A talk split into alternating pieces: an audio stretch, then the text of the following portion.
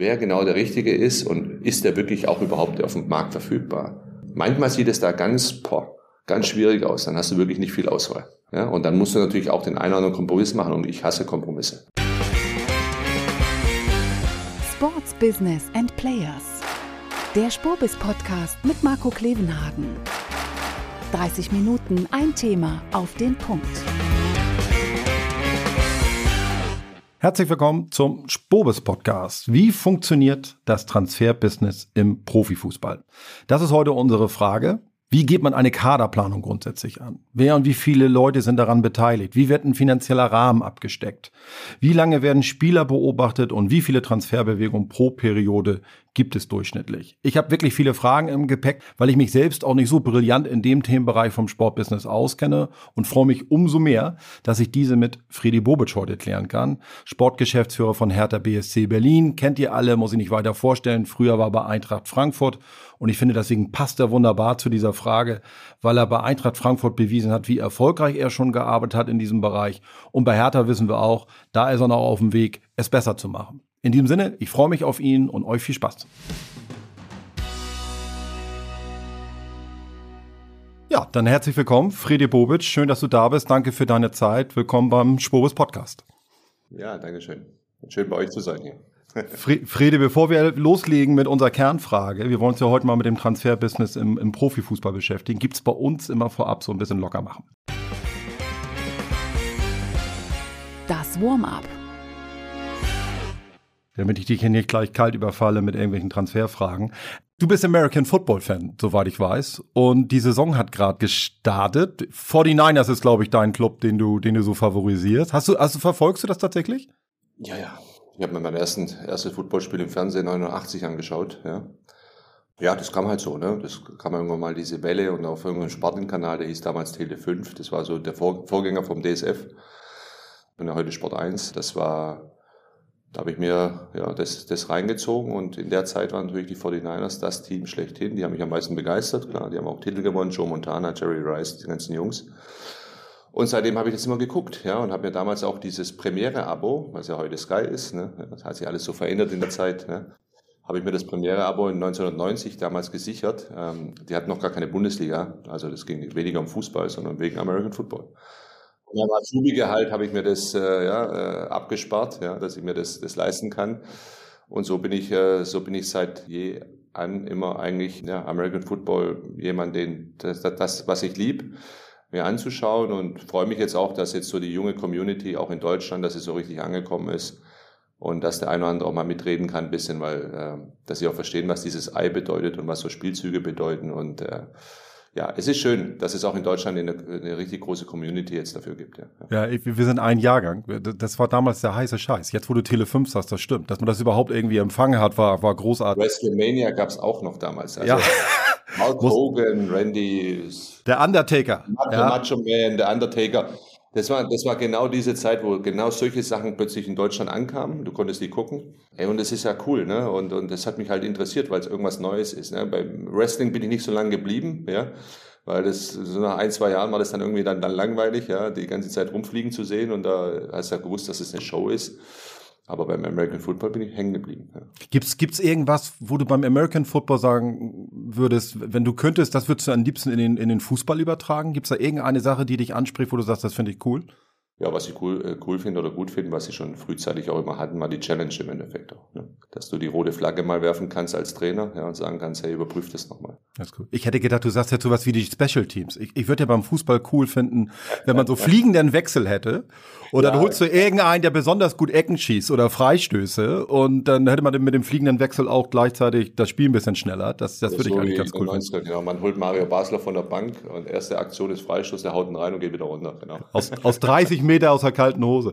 Ähm, du, wir, wir, sprechen kurz nach der äh, Sommertransferperiode. Die ist rund vor einer Woche äh, ausgelaufen. Es ist natürlich immer Hochstressphasen für euch. Ähm, wie, wie, wie froh bist du jetzt darüber, dass du ein bisschen Ruhe hast?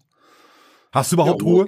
Ruhe? nicht unbedingt, aber, aber weil, weil, weil ja noch andere, andere Sachen dann anstehen nach der, nach der Transferperiode, ist auch wieder vor der nächsten eigentlich gefühlt im Januar. Aber ich bin, ich bin froh, dass sie jetzt dieses Jahr rum ist. Also es war sehr anspruchsvoll für, für uns alle, glaube ich, auch für meine ganzen Kollegen gerade jetzt in dieser, ja, sind wir noch in der Corona- oder Post-Corona-Zeit, hat sich doch vieles, vieles verändert in den letzten zwei Jahren. Ja, äh, nicht unbedingt zum, nur immer zum Positiven. Die Vereine haben es da schwer und, und ganz ehrlich auch äh, Deals zu finden. Da man muss extrem kreativ auch sein. Es ist wenig Geld im Markt für normale Clubs. Ja. Wir reden jetzt nicht von, von diesem Spaß, was sich die Champions League Clubs machen da so, ja, die 15, 20, die da ein bisschen äh, die Millionen in der, in der noch immer noch äh, rumbewegen, wie sie wollen. Ja. Äh, sondern wir reden von den ganz normalen Clubs eigentlich, wo wir auch dazugehören. Und auf dem Markt sieht schon ein bisschen ja, äh, aus wie auf den deutschen Feldern. Sehr trocken. Ja. Du hast uns schon ein, zwei Stichworte gegeben. Lass uns mal direkt zu unserer Kernfrage kommen. Das Thema. Wie funktioniert das Transferbusiness im Profifußball, haben wir uns heute gefragt. Und ich bin super dankbar, dass du dir die Zeit genommen hast, weil ich finde es spannend. Du warst bei Eintracht Frankfurt super erfolgreich mit dem, was du gemacht hast und welche Kader du da zusammengestellt hast. Bei Hertha bist du derzeit noch ein bisschen am struggeln, die Mannschaft so zusammenzustellen, dass sie so funktioniert, wie ihr euch das vorstellt, obwohl du vermeintlich sogar vielleicht mehr Geld zur Verfügung hast. Das zeigt ja, wie volatil und wie schwierig dieses Thema ist. Und deswegen, wir wollen gar nicht so sehr über Eintracht oder Hertha im Detail sprechen, also kannst du natürlich auch, sondern uns vor allem mal damit beschäftigen, wie das grundsätzlich funktioniert, äh, das Transferbusiness. Lass uns mal so ein bisschen mit Theorie anfangen. Also wie geht man so eine Kaderplanung eigentlich grundsätzlich an? Also wie sieht der Prozess aus? Wer und wie viele sind daran beteiligt? Ja, da sind einige daran beteiligt. Wir haben ja, wir haben ja, ja die Kaderplanung, wie sie heute heißt, ne, was eine Scouting-Abteilung war. Jetzt bei mir zum Beispiel aktuell auch äh, mit, mit Dirk Dufner und äh, mit unserem Chef-Scout, dem Baba Cavane. Äh, also drei vier, drei, vier Männer, die dann zusammenhocken, mit dem Trainer dann auch zusammen überlegen, was kann man denn schon fürs nächste Halbjahr oder was auch fürs nächste Jahr machen. Es ist doch klar, man, man sieht ja auch die Vertragskonstellation der, der Mannschaft, die aktuell da ist, schaut sich auch die Laufzeiten auch an, ja, schaut sich natürlich auch das Wirtschaftliche an, schaut sich die Performance an und kann schon im Voraus eigentlich schon vieles vorplanen, ja, dass man weiß, auf welche Position gehen wir denn. Wann, wann geht das ungefähr los? Wann geht das ungefähr los, Friedrich? Wann fangt ihr damit jetzt an? Zum Beispiel nach dem Transferfenster. Wir haben jetzt, äh, ich habe meinen, meinen Leuten mal ein paar Tage freigegeben, ja, dass sie mal runterkommen und äh, wir werden uns jetzt wieder zusammensetzen, schon über den Winter reden, ja, und auch für den nächsten Sommer. Also wir werden schon in die Vorplanung gehen. Vorplanung bedeutet, wo ich jetzt gesagt habe, gerade vorher und dann dazu, da musst du noch eins äh, ganz klar im Auge immer halten, äh, behalten was sind die Jungspieler aus der Akademie, ja, aus der U19, U23? Wo sind die Perspektiven da? Und brauchst du wirklich jemand von draußen oder hast du jemand intern auch, ja, wo du es auffüllen kannst, wo du ein Talent hast? Oder wie lange braucht dieses Talent auch Zeit, damit du jemand von außen holst, dass du eine gewisse Brücke erzeugst? Ne? Vielleicht einen erfahreneren Spieler, wo du weißt, der kann dir jetzt zwei, drei Jahre helfen. In der Zwischenzeit kann sich der 17-, 18-Jährige kann sich entwickeln ja, zum Bundesligaspieler. Ja. Ähm, das ist ja immer das, was viele nicht sehen oder nicht spüren oder, oder, oder sagen, Mensch, ihr habt doch da ein super Jungtalent und sowas. Ja, aber es ist Bundesliga. Und auch er braucht eigentlich eine Ausbildung erstmal von zwei, drei Jahren, bis er richtig im Männerfußball angekommen ist. Ja, sonst verbrennt er sich sehr schnell. Also und das heißt, wenn ihr so einen Kader, Entschuldigung, dass ich unterbreche, Friede, wenn ja, ihr so einen Kader habt, wie, wie, und ihr wollt nachher, sagen wir mal, auf 25 Spieler kommen, die fest im Kader sind, ja. stehen da am Anfang 40 drauf und dann nochmal 10 Wunschkandidaten und dann fangt ihr an zu streichen und dann stellt ihr euch das zusammen. Äh, wie habe ich mir das vorzustellen? Ja, das kann man sich so vorstellen, auch durch die ganzen Scouts, die wir haben, auch durch die persönlichen äh, Kontakte, die wir haben, auch bekommen wir natürlich Spieler angeboten, auch in der, in der ganzen Zeit der Transferperiode, aber jetzt aber auch schon jetzt, gehen noch schon Gespräche mit Beratern und sowas auch los oder mit dem, was wir, was wir in, im Markt gesichtet haben, wo wir gerne ran wollen. Und äh, dann ist es natürlich eine Liste, die du hast, äh, die verändert sich dynamisch, also immer wieder. Ja, okay, der Spieler ist jetzt ist jetzt doch schon woanders hingegangen. Der Spieler ist nice to have. Ja, der andere ist natürlich ein geführten Must-have, aber aber aber das Wirtschaftliche natürlich auch noch im Auge behalten. Ist es überhaupt möglich? Mit dem brauchen wir uns gar nicht mehr beschäftigen, weil er einfach zu teuer wird. Das ist ein äh, anderes Regal. Und, und so bewegt sich das die ganze Zeit, ja, ja, bis man auf etwas kommt. Und wichtig ist auch noch der Trainer, ja, den Trainer auch noch in diesen Prozess mit reinzunehmen, aber erst zu einem richtigen Zeitpunkt am Anfang, wo wir reden, okay, wir werden nächste Saison die und die Position brauchen. Ja, also wenn wir uns darauf auch ein bisschen fokussieren, ja, dann gehen die Jungs natürlich in den Markt rein und raus und, und ich halte auch meine Ohren au, äh, immer auf äh, mit den ganzen Agenturen, die es gibt, äh, aber auch das, was ich selber auch sehe.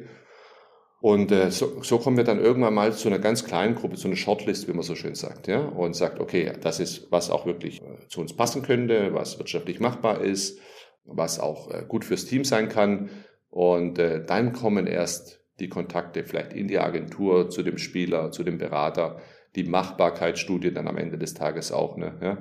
Und dann gehen erst die Gespräche los. Ja. Aber das finde ich ganz spannend. Ich hätte gedacht, dass der Trainer durchaus mehr involviert ist. Finde das aber durchaus logisch, dass man es so macht, weil gerade in der Bundesliga auch der Trainer mit das fragilste Element ist. Ne? Also ich glaube, der Durchschnitt liegt bei 12, 14 Monate. Trainer wird ein Trainer gewechselt in der Bundesliga. Da der Trainer hat natürlich einen Fokus. Ne? Der hat einen Fokus auf die aktuelle Mannschaft, die er vor sich hat. Da hat er unheimlich viel zu tun. Ja? Es ist aber auch so. Also ich arbeite auf jeden Fall so. Ich gebe dem Spiel, äh, dem, dem Trainer keine keine Spieler vor und sagt, den musst du jetzt nehmen. Und er sagt dann nachher in, in seiner Betrachtung, den will ich gar nicht haben. Umgekehrt übrigens auch nicht. Ja, wenn ein Trainer zu mir kommt und sagt, ich will den Spieler haben, ich bin nicht davon überzeugt, aber ich bin nicht überzeugt und mein Team ist nicht überzeugt davon, dann kommt er auch nicht. Es muss eine Überzeugung miteinander da sein. Da macht es ja auch Sinn. Bringt ja nichts, dem Trainer einen Spieler aufzuzwängen, den er nicht haben möchte. Dann hast du nur Stress nachher am Ende des Tages. Ja. Also es gibt so viele Spieler im Markt. Aber der Spieler ist dann oder der Trainer ist dann auch in dem, in dem, in dem letzten Drittel, wenn es vielleicht zu einem möglichen Transfer kommt, mit dabei, weil auch der Trainer muss sich mit dem involvieren, also muss sich ihn anschauen, wird da Fragen stellen, will natürlich auch ein Gespräch mit dem Spieler haben. Das ist auch ganz, für mich auch ganz wichtig. Bringt ja nichts, wenn ich nur das Gespräch mache, ja, mit dem Spieler, sondern es muss auch der Trainer machen und der, der Spieler soll eine komplette Überzeugung haben zu sagen, ja, die bemühen sich um mich und die, die wissen, was mit mir anzufangen. Deswegen entscheide ich mich dann für diesen Club. Du hast ja gerade erklärt, ist ja logisch, das sind ja kommunizierende Röhren. Man hat da so seine Spieler drauf und ähnliches und dann bewegt sich der Markt ja ständig. Also auf einmal ist der Spieler weg, weil er woanders unterschrieben hat. Oder der Preis wird nach oben getrieben. Ist, ist das eigentlich so ein typisches Element? Also, dass man mitkriegt, der direkte Konkurrent will sich einen Spieler holen und man hat eigentlich selber gar kein Interesse, aber man hat schon Interesse, dass der Preis steigt für den Spieler. Wie oft passiert das? Und das passiert natürlich, weil die Berateragenturen natürlich auch das eine oder andere probieren. Ja, die wollen natürlich auch immer den Preis, Preis steigern für sich selbst, aber auch für den Spieler und auch den Wert, was ganz normal ist, ist ärgerlich. Und das passiert natürlich oft auch, wenn es öffentlich dann wird. Die schönsten Transfers sind die, die du eigentlich schon abgeschlossen hast und dann auf letzte Strecke so die letzten 48 Stunden oder ja, lass es ein paar Tage mehr sein, wenn die dann erst öffentlich werden durch die, durch die Öffentlichkeit, durch die Medien äh, steigt, geht der Preis hoch. Und es ist durch die Social Media natürlich heute noch viel, viel schwieriger. Dank Google äh, ja, gibst du eben einen Club ein und wenn dann irgendwo, ich sage immer, ja, das kann irgendwo im tiefsten Neuseeland sein, irgendwo in der Ecke äh, auf dem Dorf und, und, du warst da und irgendeiner schreibt da ins Internet rein, hat der BSC seinem Spieler von was nicht was äh, äh, interessiert, dann äh, hast du das tausende von Kilometer weiter durch ein Suchbegriff sofort, sofort bei dir drin und schon geht die Spekulation los. Automatisch. Und eigentlich wolltest du in Neuseeland nur angeln und zack. Ja, genau, genau, genau. Und eigentlich geht der Preis. Also wirklich, das ist heute dadurch, dass es so vernetzt ist und, und äh, kommt natürlich auch das eine oder andere raus und nicht immer vom Spieler oder vom Berater oder vom aufnehmenden Club. Das ist einfach so. Du wirst vielleicht irgendwo gesehen und, und schon geht's rum. Ja, das ist ja lustig, wenn ich mal irgendwo am Flughafen bin, dann siehst du, machen sie Fotos und wie auch immer. Äh, äh geht schon das erste Gerücht los. Ja, was hat er da gemacht? Ja, ich war in Argentinien letztens, äh, war ja auch so ein Transfer. Da hat keine, keiner das mitbekommen. Erst als ich wieder zurück war in Berlin, kam es dann raus, ja, dass ich da war. Ja, so what? Aber ich habe wenigstens dort meine Ruhe gehabt, Gott sei Dank. Ja, ja. Ähm, dieses Rauskommen bedeutet natürlich auch, umso weniger Menschen eigentlich an dem Ganzen beteiligt sind, desto besser die Chance, dass es nicht rauskommt. Was ist für dich die Idealvorstellung und wie viele Leute eigentlich daran beteiligt sein sollen? Weil ohne jetzt zu bashen, aber spätestens, wenn ihr das ja auch mit dem vielleicht Präsidium, Vorstand oder sogar mit dem Aufsichtsrat klären müsst, dann wird der Kreis der Wissenden immer größer und nicht selten geht ja auch von dort aus was raus. Absolut. Das habe ich in meiner, meiner jetzt längeren Karriere jetzt auch schon auch äh, mitverfolgen können. Ähm, ich halte es eigentlich immer so, dass ich es eigentlich extrem klein halte. Ja, dass es zwei, drei Leute bei uns eigentlich wissen. Wenn es dann wirklich in dieses letzte Drittel geht und in das Finish geht, ja, bei einem Spieler. Aber am Ende des Tages ist klar, muss ich noch mehr ins Boot nehmen, äh, auch für die äh, internen Kommunikation. Und da ist ja klar, umso größer die Gruppe wird, das ist wie bei einer Fußballmannschaft. Wenn du mit einem allein redest, dann ist es okay. Wenn du mit der ganzen Mannschaft redest, weißt du, dass der eine oder andere vielleicht sagt, naja, das kann ich auch mal nach draußen verkaufen. Ja. und quatschen ein bisschen rum und, und das, das gibt's natürlich auch in Gremien. Ja, ich habe ja mal sagen, dass die beste Konstellation ist eigentlich Trainer, Sportdirektor oder Sportvorstand oder wie man sich da nennt und äh, vielleicht noch der kaufmännische Geschäftsführer. Wenn, wenn ja. die drei eng beieinander sind und klar sind und keinen dritten fragen müssten noch dazu, das ist eigentlich die, die Wunschvorstellung. Aber ist aber nicht möglich, weil du wirst dich allein unterschreiben können. Du brauchst immer zwei Unterschriften der Geschäftsführung und du musst immer dein Kontrollgremium mit reinnehmen, ob das Aufsichtsrat oder Präsidium hast. Ja. Hm. Wie, wie, wie viele Transferbewegungen pro Periode hat man im Schnitt? Gibt es da so den typischen Schnitt, wo man sagt, so auf so viel kommt man eigentlich immer? Ist ja, ihr verkauft ja auch, also ihr holt ja also nicht nur. Mit Sicherheit, mit Sicherheit so zwischen 10 und 15, ja, gefühlt. Ja. Hast, hast auf jeden Fall, wir haben jetzt 31 gehabt dieses Jahr, ja, im Sommer. Das war außergewöhnlich, habe ich in der Form auch noch nicht gehabt und äh, ja, das begleitet mich jetzt schon über zehn Jahre jetzt, äh, dass es unheimlich viele Transferbewegungen immer, immer sind, wo ich bin. Hat weniger wahrscheinlich mit mir zu tun, sondern mit den Vereinen. Entweder werden sie dir wegverkauft, die Spieler, und du musst nachlegen, oder du musst hier etwas komplett verändern und komplett drehen, äh, einen Kader.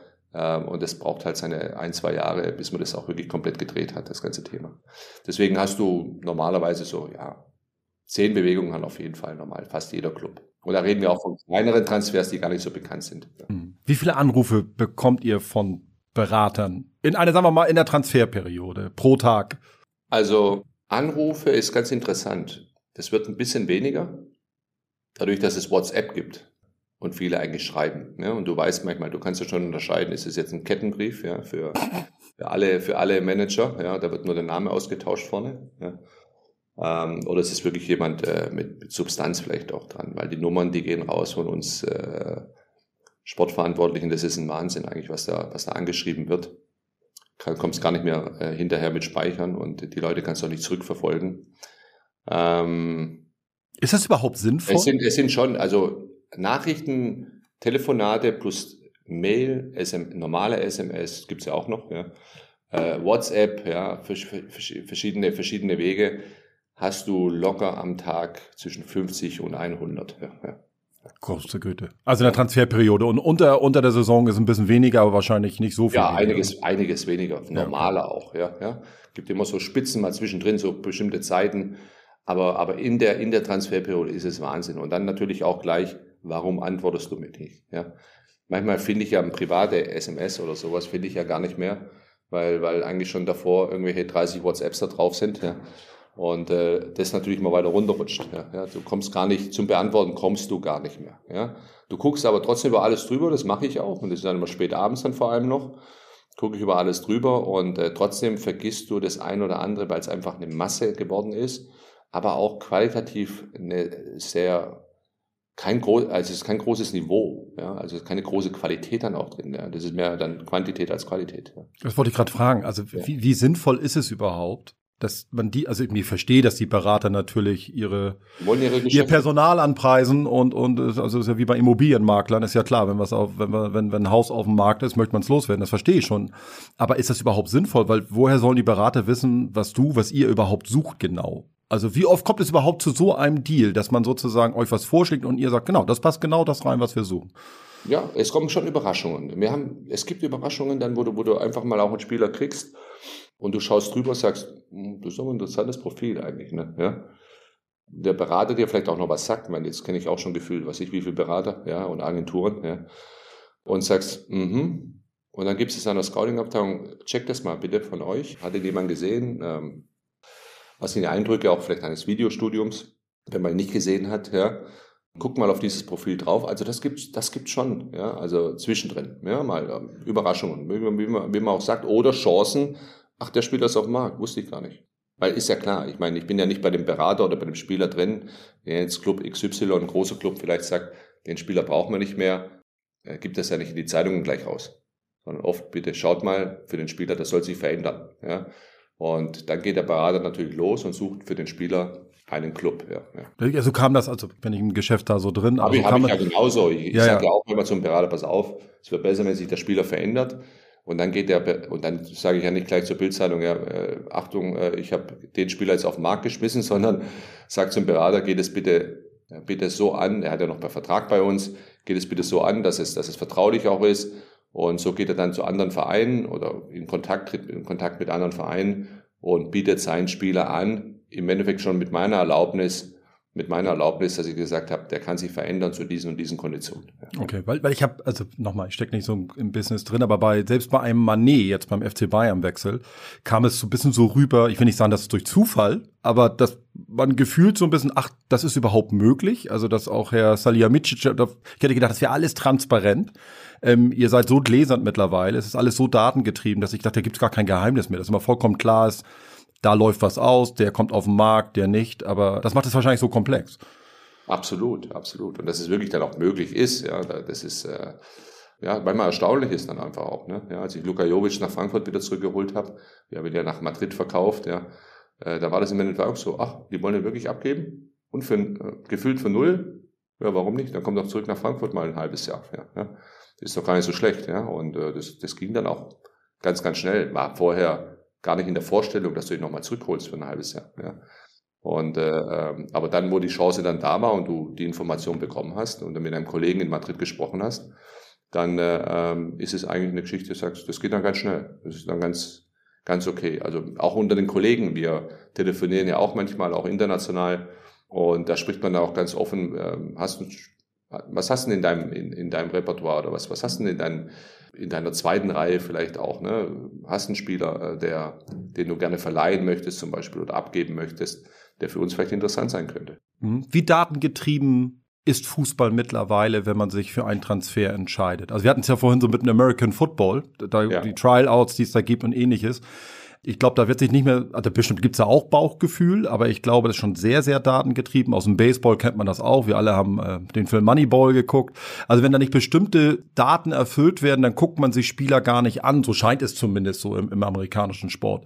Ist das im Fußball genauso? Guckst du dir erstmal nur Daten an und sagst, wenn der nicht die Durchschnittslaufleistung im Mittelfeld hat und mit dem Sprintniveau, dann kann der noch so gut den Ball hochhalten. Das ist mir vollkommen egal. Ich brauche einen, der muss mir irgendwie 13 Kilometer in der Geschwindigkeit abliefern. Wie, wie sehr seid ihr da geprägt schon? Wir haben eigentlich für jede Position unser, unser Profil, was wir eigentlich haben wollen, für jede Position.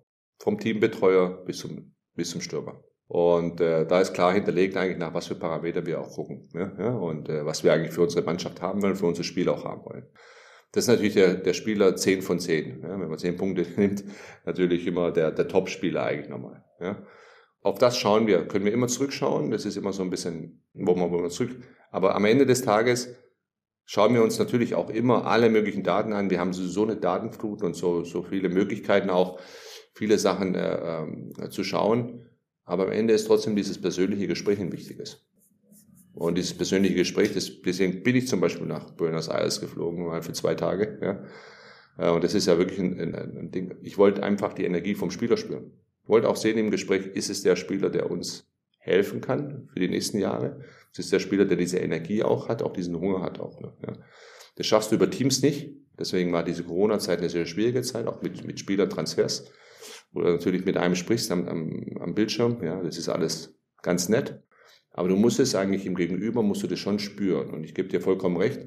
Die Amerikaner sind da ein bisschen anders, ja, aber die sind sehr datengetrieben auch, ja. Aber American Football ist es auch schon so, dass sie da ein bisschen nach der Persönlichkeit gucken. Das ist ja das Nächste. Man schaut ein bisschen die Persönlichkeit, man schaut auch ein bisschen das Umfeld. Man hat heute Möglichkeiten durch die Social Media, ist er da die ganze Zeit unterwegs oder, ja, also man kann so viele Sachen von den Jungs erfahren, wie es bei, zu meiner Zeit als Spieler äh, sicherlich nicht der Fall war, ja.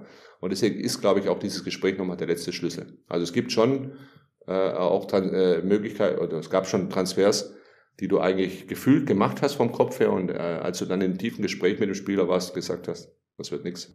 Und hast du, wie oft hast du hinterher schon was bereut, wo du gesagt hast, Mist, jetzt habe ich auf der letzten gerade, eigentlich hatte ich den schon und jetzt habe ich ihn abgeschenkt durch ein Gespräch. Wie oft bereut man das? Oder hast du irgendwas im Kopf, wo nee, du sagst? bereuen tue ich es weniger eigentlich, mhm. weil du musst ja Entscheidungen treffen. Und wenn du Entscheidungen triffst, wirst du auch mal eine falsche treffen. Ja, ich glaube, das ist ganz normal. Zu diesem Zeitpunkt jetzt, was danach kommt in der Zukunft, es liegt auch ein bisschen am Spieler, ja, auch, auch der Entwicklung eines Spielers, ja. Gerade bei jungen Spielern, du kannst schon mal falsch liegen. Ey. Und das ist wirklich aus meiner Sicht auch gar nicht so schlimm. Ja, aber wenn du Entscheidungen treffen musst, dann, dann darfst du auch keine Angst haben davor, vielleicht auch mal unbequeme Entscheidungen zu treffen. Der obligatorische Medizincheck, den kennt man, ja, kurz bevor der Spieler kommt. Geht ihr denn auch so weit, weil du sagtest gerade paar Mal, was ja vollkommen richtig ist, passt der zur Mannschaft? Was ist das für ein Typ? Geht man da mittlerweile so weit, dass, die, dass man auch vielleicht psychologische Tests macht oder ähnliches? Weil das ist ja ein richtig, richtig wichtiges Thema. Hole ich mir da jetzt einen introvertierten Menschen? Ist das irgendwie ein Stinkmuffel, der mir gleich die Kabine durcheinander bringt, etc., etc.? Wie sehr prüft ihr diesen Spieler auf seinen Charakter? Ja, das, das, wir schauen natürlich erstmal, was, was, du, was du erfahren kannst im Umfeld natürlich auch ne, des Spielers, ähm, was auch über die soziale Medien geht, aber auch dann ist es natürlich auch ein Erfahrungsgefühl auch mit den Jungs, wenn du mit denen zusammen bist. Ne. Da schauen wir schon drauf, auch der Trainer drauf, ist auch wichtig für ihn auch natürlich, ne, was, was für ein Typ ist es.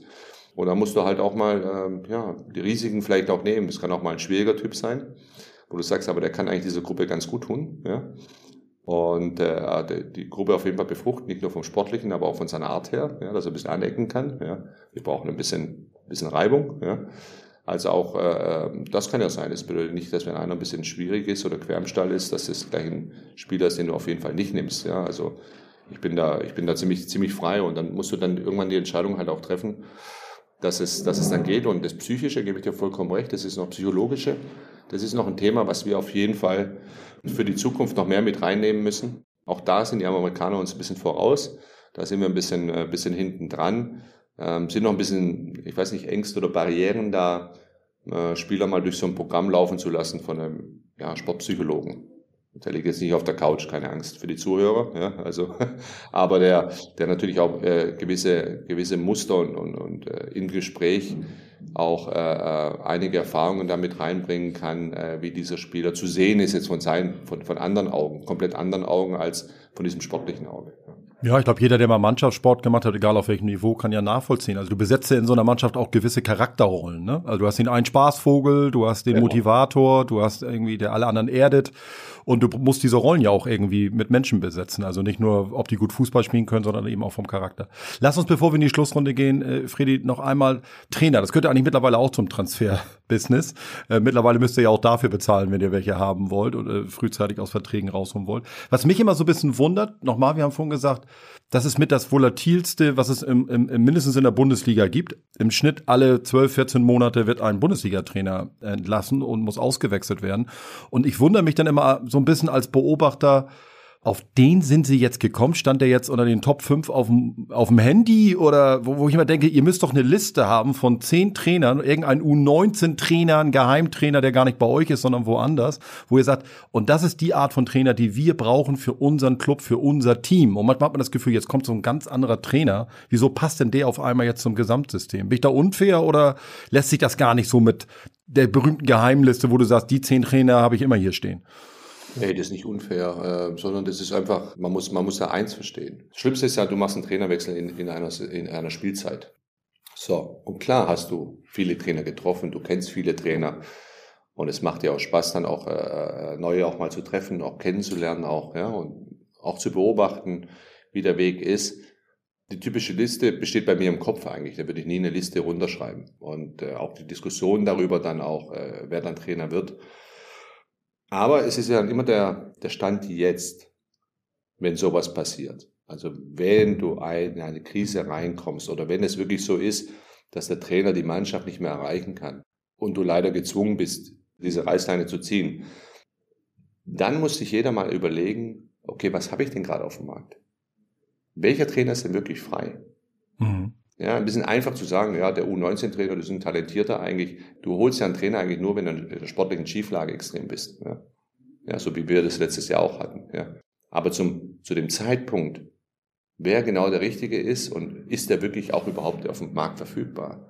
Manchmal sieht es da ganz, boah, ganz schwierig aus. Dann hast du wirklich nicht viel Auswahl. Ja, und dann musst du natürlich auch den einen oder anderen Kompromiss machen und ich hasse Kompromisse.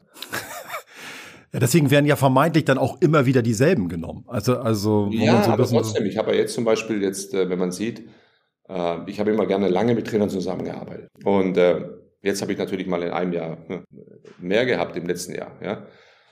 Aber als ich Felix Magath geholt habe, war mir schon klar, dass ich für Sommer einen Trainer brauche. Ich hatte also Zeit, den Markt zu sondieren und genau zu sehen, okay, welcher Trainer passt für uns fürs nächste Jahr und, äh, und für die nächste Zeit auch. Ja. Und es war angenehm, weil da hatte ich wirklich mal Luft und Zeit und es war ein Trainer verfügbar auf dem Markt, wo ich wusste, die sind zu diesem Zeitpunkt dann auch wirklich äh, äh, zu haben. Ja? Und das passiert, sowas passiert natürlich in der Saison nicht. Das ist klar. Als Nico Kovac damals wegging und gesagt hat, er geht zu Bayern München, einerseits war ich, war ich traurig, ja, dass er geht. Andererseits war ich aber auch froh, dass er so früh gesagt hat. Mhm. Weil ich hatte Zeit. Und ich hatte dann, zu diesem Zeitpunkt hatte ich drei hervorragende Trainer. Alles drei Top-Trainer. Und ich habe mich für alle Hütter dann entschieden. Und da waren zwei noch richtig gute dabei. Ja, ja. Aber das war ein Glück dieser Zeit, dass, dass wirklich drei Trainer da waren, die verfügbar waren. Wie viel, also die Frage soll bitte jetzt nicht linkisch klingen, aber wie viel Trainerentlassung kann sich ein Sportdirektor, ein Sportvorstand unter seiner Rigide leisten? Ab wann geht's los, wo man sagt, so jetzt geht's auch mal um meinen Stuhl? Also offensichtlich habe ich jetzt zwei, drei mal daneben gegriffen, jetzt muss ich mich hinterfragen, dass ich hier immer den falschen Trainer hole? Ja, das kann, das kann, das ist klar, das kann passieren. Man sagt immer, ja, der Sport, Sportverantwortliche hat mehr Patronen oder sowas, ne? Ja, so Western Macho-like halt, ne? Ja, darum geht's doch gar nicht. Jede Trainerentlassung ist für, für einen selber auch in der sportlichen Verantwortung eine Niederlage. Muss man ganz klar sagen. Ja. Es macht also absolut keinen Spaß. Ja, ich hatte wirklich immer große Freude dran, wenn ich zwei, drei Jahre mit Trainern zusammengearbeitet habe. Ja. Weil oft geht's ja nicht nur vom sportlich Verantwortlichen aus, manchmal geht's ja auch vom Trainer aus. Und du hast es vorhin richtig gesagt, auch der Trainer hat plötzlich einen Markt. Es gibt Ausstiegsklauseln für Trainer. Für einen größeren Verein, Champions League. Da wollen sie alle hin, ist ja klar, ist auch verständlich. Jeder hat seine Ziele. Auch dieser Markt hat sich komplett verändert. Und äh, immer die richtige Wahl zu treffen, ja, es ist, ist noch keinem gelungen. Ich habe noch keinen getroffen von meinen Kollegen. Dass du immer die richtige Wahl triffst, weil du halt auch immer die richtigen Leute zum richtigen Zeitpunkt da haben musst. Ja. Ein Zeitpunkt ist natürlich ein Riesenthema, hast du natürlich recht. Wir kommen, Stichwort Zeitpunkt, danke für, für das Stichwort. Es geht in die letzte Runde. Wir müssen leider zum Ende unseres Gespräches kommen. Am Ende, kurz und knapp, wenn du einordnen müsstest, wie sehr die, der sportliche Erfolg planbar ist, prozentual und wie viel Glück und wie viel Können ist dabei, könntest du das einordnen? Prozentual echt schwierig, ja. ja. Ich glaube, dass eine Grundstruktur in, in einem Fußballverein auf jeden Fall planbar ist und da wird dann auch Erfolg sein. Erfolg nicht in Pokalen gemessen, das Optimale aus den Ressourcen rauszuholen. Und äh, ich glaube, das ist möglich. Aber da müssen viele Faktoren eine Rolle spielen, dass dann wirklich auch das gemeinsam zu schaffen ist. Äh, zwischen einer Geschäftsstelle und einer sportlichen Abteilung muss es da hundertprozentig ineinander funktionieren. Das muss man, das muss man wissen. Also du kannst sehr viel, sehr viel Planstrukturen aufbauen. Es ist, es ist möglich, dass du ein Ding drehen kannst, aber es fordert unheimlich viel von jedem Einzelnen im ganzen Club. Und wie sehr ist der oberste Sportverantwortliche für Erfolg oder eben Misserfolg verantwortlich? Würdest du das eine Prozentzahl geben? Absolut. Ihm, ihm muss es gelingen am Ende des Tages. Also ist ja für mich so, es muss dir gelingen, alle mitzunehmen, auf diesen, auf diese Reise, auf diesen Prozess mitzunehmen, so wie hier, wirklich ein Veränderungsprozess. Ja. Musst du alle mitnehmen und äh, wenn dieser dann in, in, ruhigere Fahrwasser kommt und, und du auch einen gewissen Erfolg dann hast, auch daraus, dann hast du es geschafft. Wenn, wenn du es nicht schaffst, alle mitzunehmen, ja, dann bist du falsch. Dann muss der nächste kommen. Frede, was war dein schönster, erfolgreichster Transfer, an den du dich erinnern kannst? Und den du uns mitteilen darfst, hoffentlich. Das ist verrückt. Ich habe so viele schöne Transfers gehabt. Der erfolgreichste, ja. Also man kann ja immer vom Wirtschaftlichen ausgehen, dann müsste ich ja sagen, Luka Jovic war perfekt, ja. ja. Das ist aber zu einfach, ne? Ja, das ist, äh, aber so, wenn ich jetzt, wenn ich, wenn ich jetzt so sehe, wie sich, wie sich Jungs entwickeln, äh, die du, die keiner auf dem Zettel hat, ja, wo wirklich ein Team super gearbeitet hat, ja, muss ich jetzt leider natürlich in die Frankfurter Zeit zurückgehen, ja, ist dann so zum Beispiel ein, ein Tuta, ja, dem jetzt viele wenige sagen, zweite Mannschaft Sao Paulo, ja, Top-Bundesligaspieler jetzt, muss man sagen, ja, auch, und noch sehr jung, sehr viel Potenzial vor sich für eine ganz, ganz kleine siebenstellige Summe, ja, also knapp über die Millionengrenze, ja, äh, ist natürlich äh, so ein Transfer, wo du sagst, da bin ich mal gespannt, wo das hingeht. Ja. Und da gibt es so viele noch davon, ja, aber es gibt auch welche, wo du sagst, verdammt, hat nicht geklappt, ja, und da bist du noch mit dem blauen Auge irgendwie rausgekommen, aber, aber das sind, das sind, das sind natürlich, die, die Transfers machen dir Spaß, ja. Shinji Okazaki in Stuttgart, ja, ja. Ja, für null Euro geholt, keine Sau hat ihn gekannt. Und später geht er noch nach Leicester, wird noch der äh, englischer Meister. Ja, ja. Und äh, du kriegst irgendwann eine SMS und sagst, danke, dass du mich nach Europa geholt hast. Ja, das sind alles solche Sachen. Das ist in Geld nicht zu, zu, zu, zu messen, ja, zu sagen, oh, der hat jetzt 60, 70 Millionen eingebracht. Ja. Oh, das war schön auch, wenn sich so ein Spieler dann auch nochmal meldet und weiß, genau, woher es Das herkommt. machen sie auch oft dann und das ist immer die Art und Weise, wie man mit einem äh, umgeht, glaube ich. Das ist wichtig, ja. Friede, in diesem Sinne, vor allem auch viel Spaß noch mit dem, was du tust. Viel Erfolg ja. und ganz herzlichen Dank für deine Zeit. Cool, dass du bei uns warst. Dankeschön. Ja, was nehmen wir mit? Was nehme ich mit? Vor allem 40 bis 50 Anfragen in der Transferperiode pro Tag von Beratern liebe Berater daraus, ich will euch nicht sagen, wie ihr euer Geschäft zu machen habt, aber irgendwie habe ich das Gefühl, ob das zielführend immer ist, ich weiß es nicht. Auf der anderen Seite sagt Friede Bobic auch, auch dabei kommen immer wieder Transfers raus, weil die Clubs dann vielleicht doch auch noch auf etwas kommen, womit sie, was sie nicht auf dem Schirm hatten, einen Spieler, den sie, den sie, von denen sie nicht wussten, dass er überhaupt zur Verfügung steht. Insofern, wer bin ich, dass ich euch das vorwerfe? Ich bin so selbst so ein bisschen getickt, dass ich denke, ihr habt das vielleicht an meinen Fragen gemerkt, dass ich mir wünschen würde, das muss doch alles irgendwie planbarer äh, und, und, strukturierter sein. Ähm, ich habe schon immer mal so ein bisschen das Gefühl gehabt, es ist dann doch sehr viel Bauchgefühl. Und wenn man das vergleichen würde, das sind ja unfassbare Investitionen ähm, die in Personal investiert werden. Wenn man das mit einem normalen Unternehmen vergleichen würde, dann würden wahrscheinlich viele Tests durchlaufen werden müssen, bevor man eine solche Person in einem Unternehmen einstellt. Am Ende ist es dann doch, höre ich immer wieder raus, man prüft sich, man kennt sich, bei allen Datenlagen, die zur Verfügung sind, ist es am Ende auch nochmal das persönliche Gespräch. Da ging jetzt auch überhaupt nichts zu sagen und wahrscheinlich ist auch einfach das Geschäft so. Ich fand sehr, sehr schön, wie Friede Bobic am Ende noch erzählt hat, was so die schönen Transfers für ihn waren, Spieler zu finden, die relativ günstig zu haben waren, die, die, die Perlen, die sich dann entwickelt haben und idealerweise so eine internationale Karriere durchgestartet sind und die dann noch freundlicherweise eine SMS am Ende schicken und sagen, Mensch, danke, dass du mich nach Europa geholt hast. Das fand ich richtig cool. Aber er betont eben auch, und genauso oft liegt man auch daneben. Wahrscheinlich ist das die Quintessenz von Fußball. Und ich sitze hier und sage dann locker fröhlich, kann man das nicht alles ein bisschen besser planen? Es ist wahrscheinlich, wie es ist. Danke, dass ihr wieder zugehört habt und ich hoffe, ihr seid beim nächsten Mal wieder dabei. Bis dahin. Tschüss. Das war Sports Business and Players. Der Spurbis Podcast mit Marco Klevenhagen. 30 Minuten ein Thema auf den Punkt. Nächste Woche Sports Careers and Pioneers. Der Weg an die Spitze. Die Lebenswege der erfolgreichsten Persönlichkeiten im Sport. Der Spobis Podcast mit Henrik Horndahl. Der Spobis Podcast ist eine Produktion von Maniac Studios.